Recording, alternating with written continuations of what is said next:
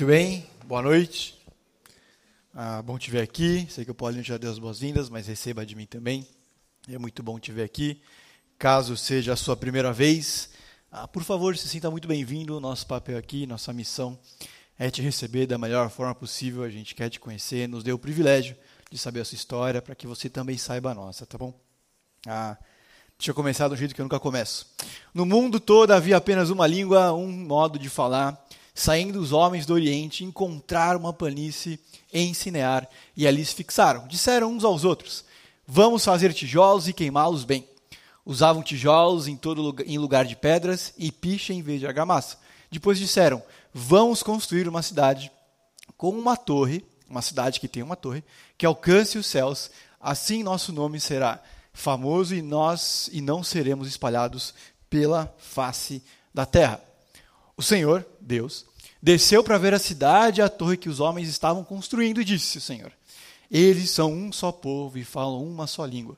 E começaram a construir isso. Em breve, nada poderá impedir o que planejavam fazer. Venham, desçamos e confundamos a língua que falam, para que não mais entendam uns aos outros. Assim o Senhor dispersou dali por toda a terra e pararam de construir a cidade. Por isso foi chamada Babel, porque ali o Senhor confundiu a língua de todo mundo, e dali o Senhor os espalhou por toda a terra. Muito bem. Ah, essa história, a de Jonas, a história de um peixe que engole um homem, talvez sejam os grandes elefantes na sala da Bíblia. Ah, me permita ser completamente honesto, essa é uma história estranha. Tá bom? Ah, o que vem antes dela, dessa história, é uma lista infindável e quase infinita de nomes, o que vem depois dela é mais uma lista infindável e quase infinita de nomes também, ah, que termina em Abraão.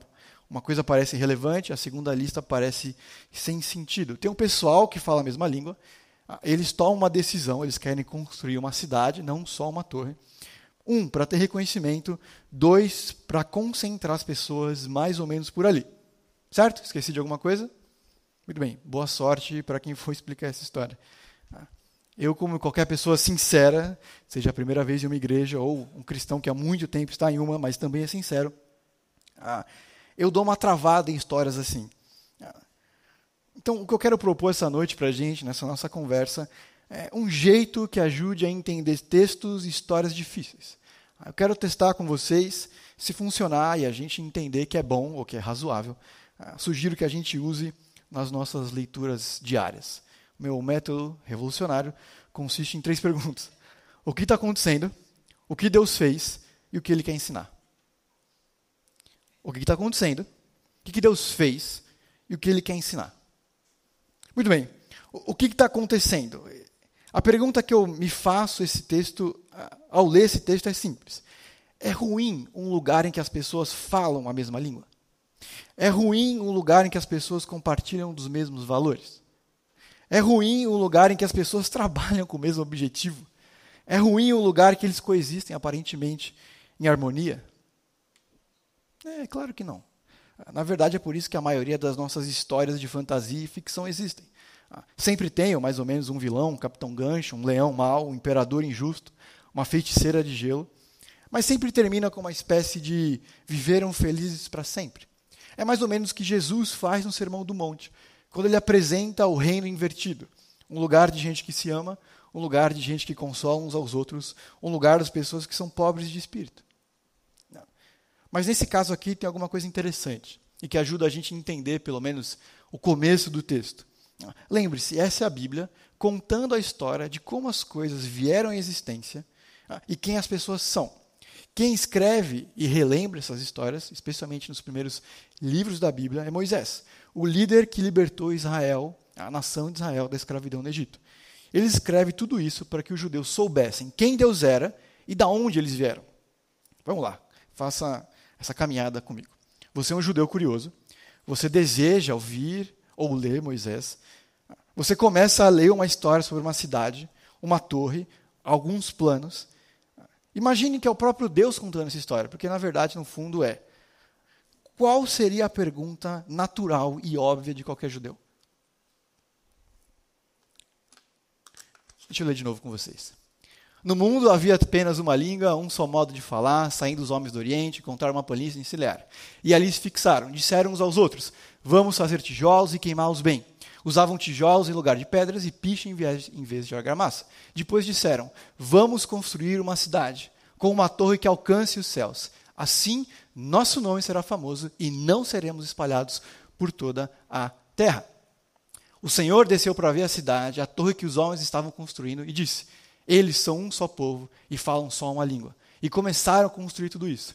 Em breve, nada poderá impedir o que eles planejam fazer. Venham, desçamos e confundamos as línguas que falam, para que não entendam mais uns aos outros. Assim, o Senhor dispersou dali por toda a terra, e pararam de construir a cidade. Por isso foi chamada Babel, porque ali o Senhor confundiu a língua de todo mundo. Dali o Senhor espalhou por toda a terra. A pergunta natural de qualquer judeu, especialmente nessa primeira parte, é muito simples, muito simples. Onde está Deus? Ele acabou de punir Adão e Eva.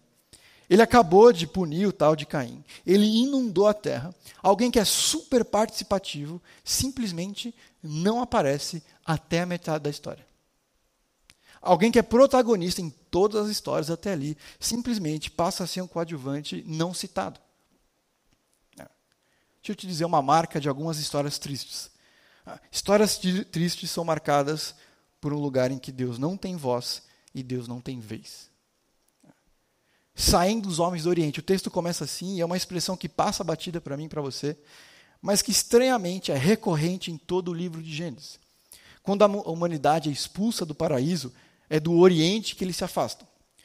Todas as vezes que aparece Oriente no livro de Gênesis, tem um rompimento pessoal tem um tipo de separação.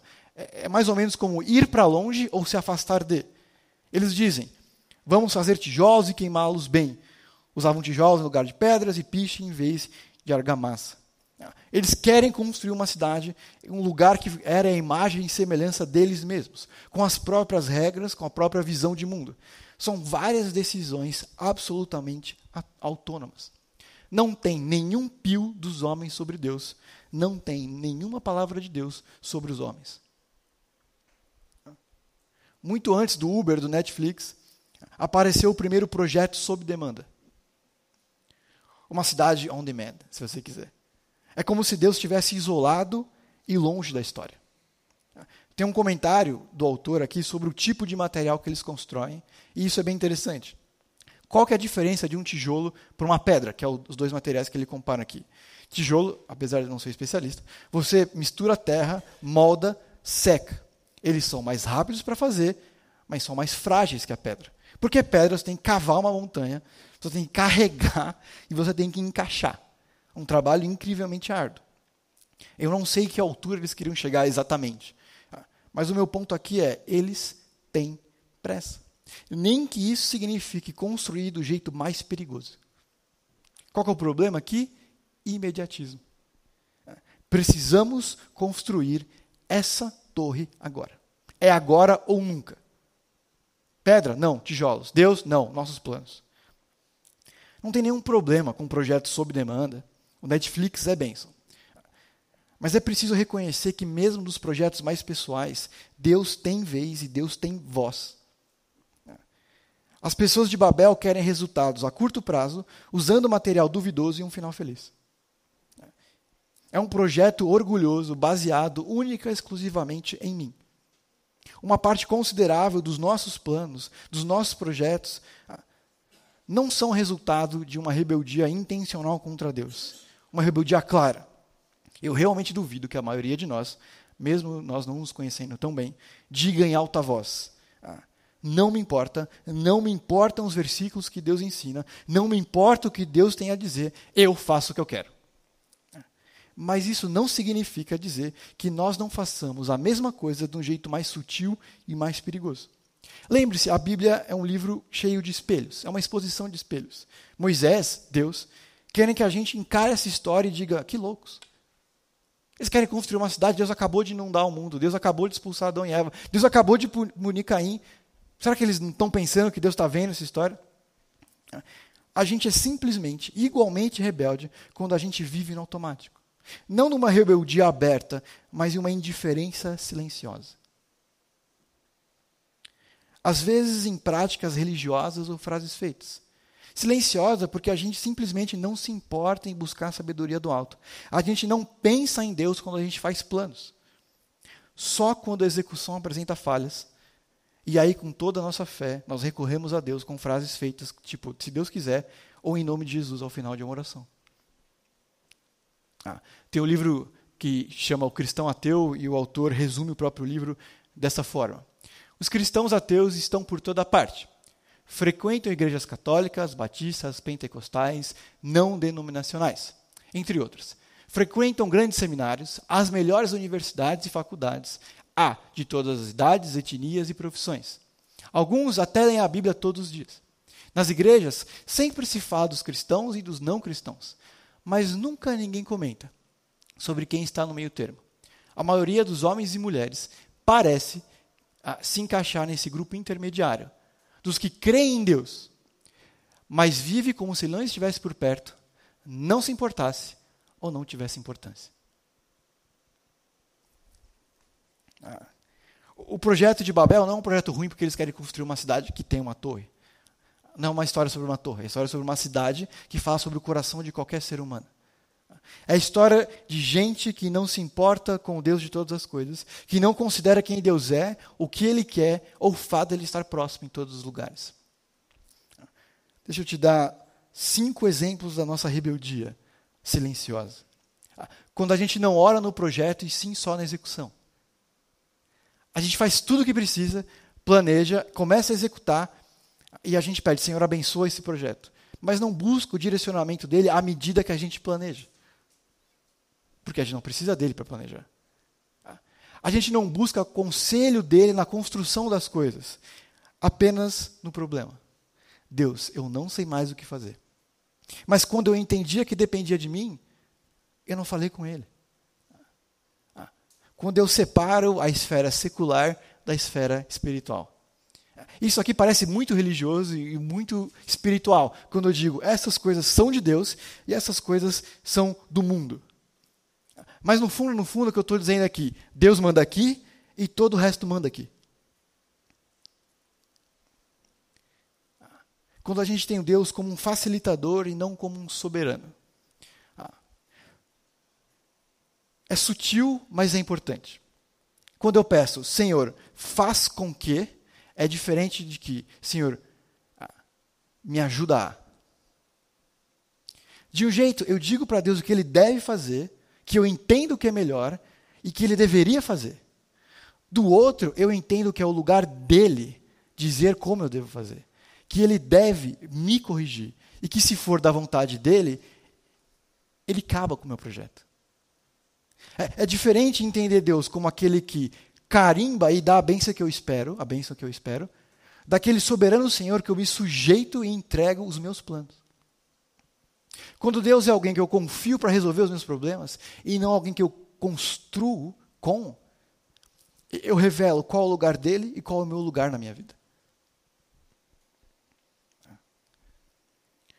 Nessa triste história de Babel, tem também uma insubmissão completamente deliberada. O versículo, a história começa dizendo: Não seremos espalhados pela face da terra. E a pergunta é: eles deveriam ser espalhados? Alguns capítulos antes, em Gênesis 1, 28, vocês precisam se espalhar. Gênesis 1, 9, assim, logo depois da história da semana passada de Noé, Deus diz assim: Eu quero que vocês se espalhem, povoem e ocupem a terra. Não existem tantas regras para eles assim. Não existem tantos princípios escritos ainda. Sabe o que, que eles queriam ali? Autonomia absoluta. O projeto de Babel é um projeto autônomo, próprio, auto, nomos, lei. Eles querem, desejam e constroem as próprias regras. Eles são o próprio significado e régua do certo e errado, igual Adão e Eva. A Torre de Babel é isso, é a humanidade resistindo a Deus. A cidade de Babel é isso, a humanidade resistindo a Deus. Quando Deus diz se espalhem, eles dizem não a gente vai ficar por aqui. E o risco é ler essa história e pensar: ah, mas foi uma escolha ruim, certo? Mas não é isso que o texto mostra. Não é um evento, mas uma constante na história. Se já é difícil para a gente marcar programas com os nossos amigos, decidir onde a gente vai comer depois do culto, Quanto tempo você acha que eles ficaram negociando entre si para construir uma cidade inteira? Se um que é japonês, o outro que é mexicano. Quanto tempo eles decidiram pra, ficaram para decidir onde ficavam os bairros? Quem ficava em que lugar próximo à torre? Onde ficavam os muros? Quem faria o quê? Como seria a divisão do trabalho? Eles já estão construindo. Eles já estão trabalhando. Já tem uma divisão básica. Eles não acordaram um belo dia e disseram: Vamos construir uma cidade contra a única quase regra que Deus nos deu. Entre a história da semana passada, a história de Noé, e a história de hoje, são mais ou menos 100 anos. 100 anos é muita coisa? Sim e não. É muito tempo para maturar uma ideia ruim. Não é tempo suficiente para esquecer uma ideia tão clara quanto se espalhem. Ocupem a terra. São os descendentes de quem sobreviveu a uma sociedade caótica que levanta a cidade de Babel. As pessoas não tiveram essa ideia de repente. Ninguém acordou pensando, hoje nós vamos rebelar contra a única ordem que Deus deu. São 100 anos em que pais não ensinaram os filhos, amigos não se corrigiram e líderes locais fizeram pouco caso. Ninguém se perguntava qual era o caminho, qual era a vontade de Deus. O caos, as más decisões, nem sempre são acidentes. Às vezes, sim, é verdade. Mas muitos dos nossos problemas são resultados de alguns anos de negligência, alguns descuidos que resultam em um grande desastre. Amir Klink, que você provavelmente já ouviu falar, um, um navegador, alguém que viaja o mundo com o seu barco, diz assim: o grande inimigo das grandes expedições é prestar atenção apenas nas grandes ondas. O que faz com que o navegador, vez ou outra, se desvie da rota ou provoca avaria no barco são as pequenas ondas, que batendo no casco bem devagar vão destruindo. Poucas dívidas começam na casa dos mil Poucas dívidas começam na, na, casa dos milhares ou na casa dos milhões. Começam com a gente não saber administrar alguns poucos reais. Começa com um olhar materialista sobre as coisas. Nenhum relacionamento se rompe porque algum, alguém acordou de mau humor um dia só, mas porque algumas semanas, anos a fio faltou honestidade. Calma, sabedoria, Deus. Nossos corpos, rins, pulmões, coração, juntas, não param de funcionar, têm ataques e exigem cuidados médicos extremos porque um dia acordaram de mau humor. É porque anos a fio a gente não se importa com eles. Porque a gente come muito sem cuidado e com pouco exercício. A gente não vive com tempo ou sem tempo para as coisas porque a gente simplesmente não tem tempo. É porque a gente não leva a sério os princípios que a Bíblia nos traz sobre também a administração do tempo. A gente quase nunca sabe o versículo a ser considerado, a gente quase nunca sabe a vontade de Deus para cada situação, porque mesmo tendo uma Bíblia, mesmo tendo igreja, mesmo tendo amigos, a gente gasta pouco ou nenhum tempo com essas coisas pouco ou nenhum tempo com a leitura diária, intencional e pessoal com a Bíblia ou com Deus. Paulo, apóstolo, no Novo Testamento, chama esse processo de consciência cauterizada. Da mesma forma que uma pele de animal é marcada, e daí ali já, já não tem a sensibilidade e torna insensível, para os seres humanos, a consciência cauterizada é resultado da nossa rebeldia, de não levar Deus a sério, de não considerar os seus mandamentos, de fugir das suas verdades, sem lembrar sem confessar. Eventualmente, as nossas falhas, os nossos erros, os nossos pecados adormecem o senso moral e tornam a gente insensível aos avisos constantes de Deus e Sua palavra. Cuidado com as pequenas ondas. Cuidado com um mês negativo por falta de controle. Cuidado com alguns problemas pessoais mal resolvidos. Cuidado com os dias sem descanso. Cuidado com os meses sem atividade física. Cuidado com os meses da semana sem culto. Cuidado com os dias sem leitura da Bíblia. São 100 anos. 100 anos em que Deus não teve vez, em que Deus não teve voz. Mas que são feitos de vários dias, semanas e meses. Eles disseram: Vamos construir uma cidade com uma torre que alcance os céus. Assim, nosso nome será famoso e nós não seremos espalhados pela face da terra. Eles não querem que Deus seja grande. Eles não querem se dispersar. E Deus sempre foi claro que mais gente conhecesse no maior número de lugares possível. O problema dos babilônicos, ou pelo menos do pessoal de Babel, e de muitos cristãos, é que eles só querem construir dentro de quatro paredes, se reunir com pessoas que eles gostam, que a gente gosta, que concordam em tudo e esquecem do resto do mundo, porque o mundo não pode entrar na igreja. E debaixo desse princípio bíblico mal usado, que as coisas devem ser como sempre foram, não importa se é bíblico ou não, se é preferência pessoal, e por isso igrejas se tornam museus de outras décadas, ao invés de um espaço e um povo pronto para receber outras pessoas de outras gerações com outras preferências.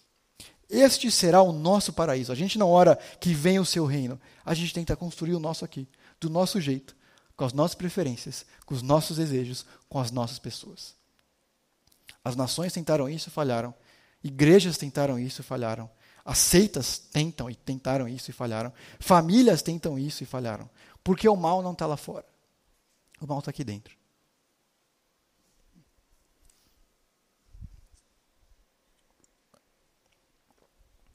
O problema está aqui. Nós somos maus. Vândalos do bom mundo de Deus. E isso que é o pecado. Fazer mau uso do bom mundo de Deus. Nós destruímos nossos corpos com a nossa rotina, nós destruímos o conceito de trabalho com a nossa rotina, nós destruímos a igreja com as nossas preferências, nós destruímos a natureza com a nossa exploração selvagem e pouco sustentável, nós fazemos pouco caso dos mandamentos divinos, nós machucamos uns aos outros nos nossos relacionamentos. O mal mora em mim, em mim.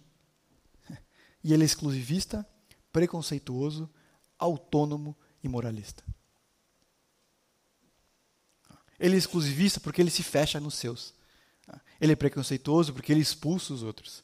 Ele é autônomo porque decide redigir o que é certo e errado, assim como os pais de cada um deles fez.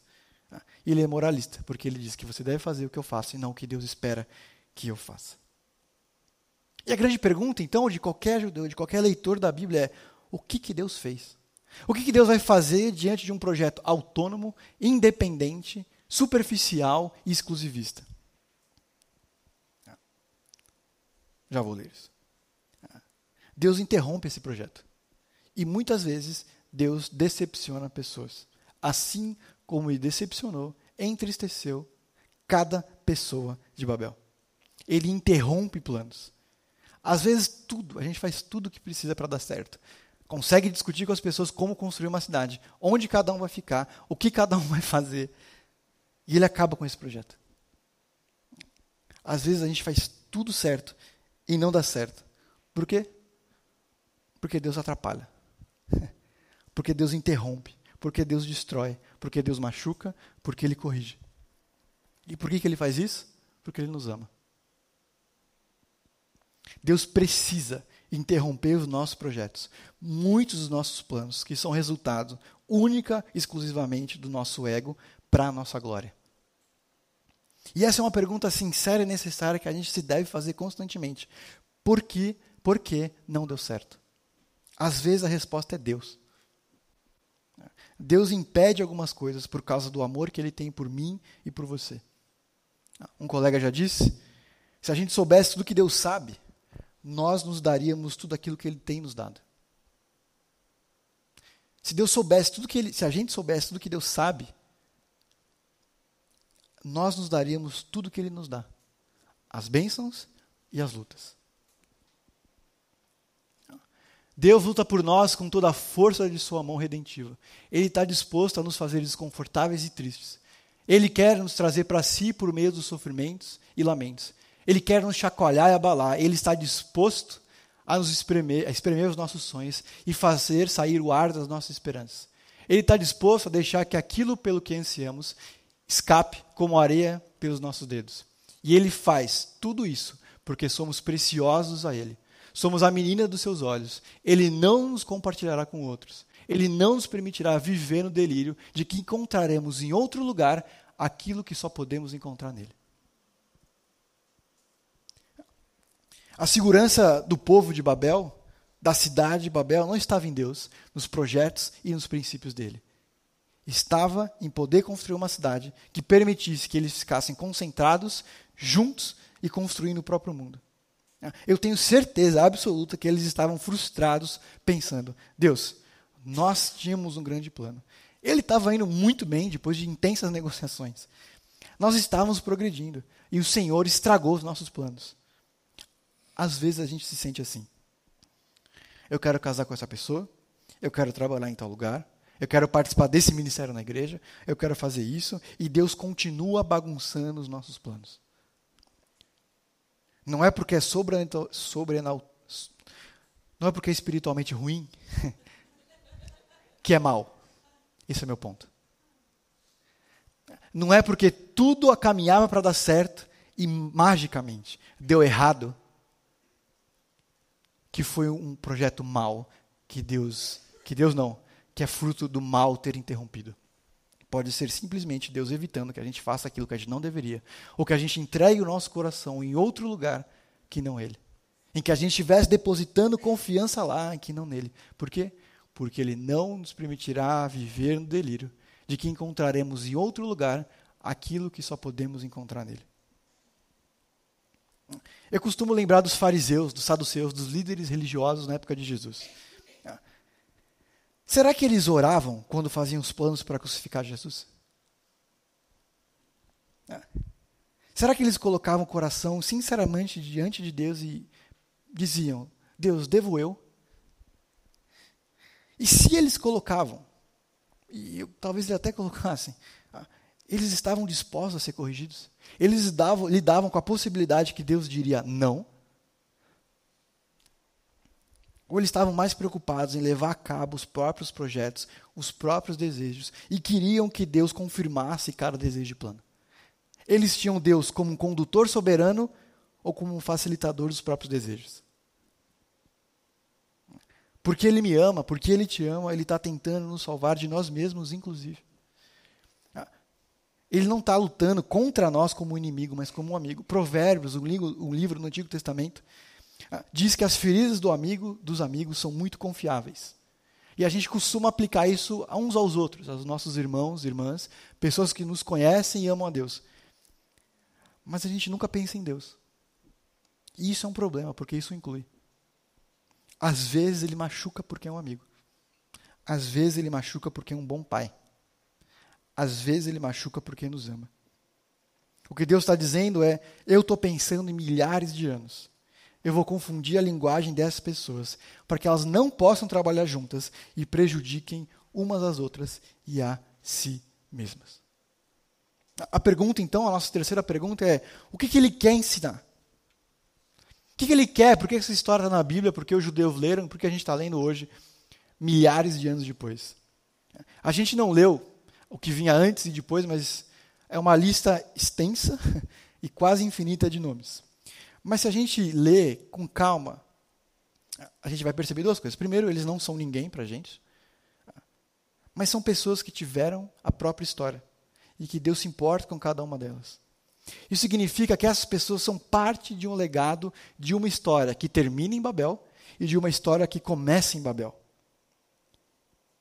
A gente crê no pensamento que a gente é completamente independente e autônomo. Mas aqueles que vêm depois da gente são grandemente afetados pela sua, pela minha vida espiritual, não só pela educação formal ou por causa dos recursos financeiros. Uma das grandes distinções em Provérbios que eu já citei entre os sábios e os tolos, entre os insensatos e os sábios, é a capacidade de pensar no amanhã. Os tolos só pensam agora. Pessoas sábias não tomam decisões baseadas em um momento ou sem pensar em outra pessoa ou no futuro.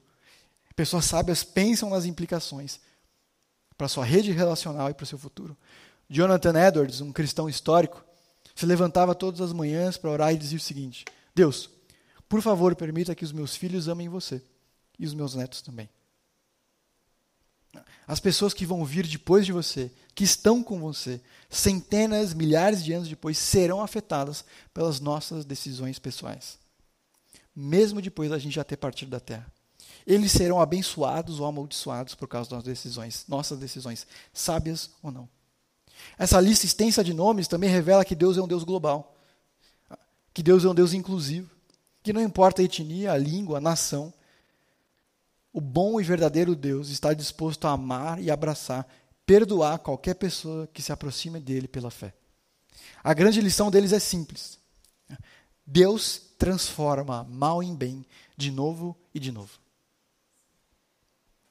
Adão e Eva tiveram outra solução para a ordem de Deus: comer. Caim matou Abel. Gênesis 6, as pessoas eram más o tempo todo, como diz a Bíblia. Tudo começa de novo com Noé. Logo depois de começar, pouco mais de 100 anos depois, o mundo é mau, eles têm um plano. Deus não tem vez, Deus não tem voz. Mas ao invés de começar tudo de novo, Deus decide começar do lado de dentro agora. A história de Babel termina em Abraão. Ele é um Deus de recomeços e aproximação. Ele é um Deus de aproximação, e eu termino com isso. Porque ele mesmo sendo ignorado, mesmo ele sendo esquecido, ele continua a se aproximar das pessoas das mais variadas formas, com todas as pessoas ali. Mesmo sendo ignorado, ofendido, ele se aproxima e oferece um outro recomeço. É uma lição para mim e para você que dizemos várias vezes, mas ele ou ela falhou comigo, que vem até mim. Deus é o ignorado, Deus é o ofendido, e ele recomeça de novo e de novo. Em Adão, Caim, Noé e agora em Babel. Ele é o esquecido. Ele é, é, é, as pessoas são rebeldes contra ele. E ele não fica na posição de que venham até mim eles que falharam. Ele recomeça de novo e de novo. Isso é consolador para mim e para você. Porque não importa tanto assim o que a gente já fez. Se a gente está disposto a se aproximar dele, confessar, se arrepender e recomeçar. Ele é um Deus de recomeço, porque toda vez que ele é rejeitado, o próprio Deus faz alguma coisa ou envia alguém. Como eu disse, a história de Babel termina em Abraão, que aponta para Israel, que eventualmente chega em Moisés, passa pelos profetas, passa pelos juízes, passa pelos reis, passa pelos profetas e finalmente chega em Jesus e a igreja. Toda vez que o povo rejeita, toda vez que o povo ignora, ele envia alguém ou faz alguma coisa. Uma das últimas coisas que Jesus disse foi: Foi-me dada toda a autoridade no céu e na terra. Portanto, vão e façam discípulos de todas as nações, batizando-os em nome do Pai, do Filho e do Espírito Santo. Para quê? Ensinando-os a obedecer tudo o que eu lhes ordenei, e eu estarei com vocês para sempre, até o final dos tempos. O que ele diz? Que o povo de Deus deve se espalhar e tornar conhecido quem Deus é e o que Jesus oferece que nós deveríamos entrar em nossas casas, baias, igrejas, dormitórios e escritórios e fazer o que for preciso para tornar conhecida a história da redenção. Que as últimas palavras de Jesus para nós foram: espalhe, espalhe, espalhe. Não seja Babel. Não se limite entre as quatro paredes da igreja. A gente trabalha duro para conseguir as nossas casas, a gente se esforça para construir a nossa igreja, a gente trabalha duro para construir as coisas que a gente ama. Mas a gente esquece de convidar outras pessoas para vir e desfrutar das bênçãos que Deus tem nos dado. Por quê? Porque nós estamos fechados com os nossos planos, com os nossos projetos. Porque ao invés de compartilhar as bênçãos, a gente as limita aos nossos favoritos. Nós esquecemos de sair e fazer o nome de Deus conhecido. Esquecemos de incluí-lo em nossos planos. É perfeitamente possível e até provável ter um coração pagão como Babel, embora a minha teologia ou o meu vocabulário sejam cristãos.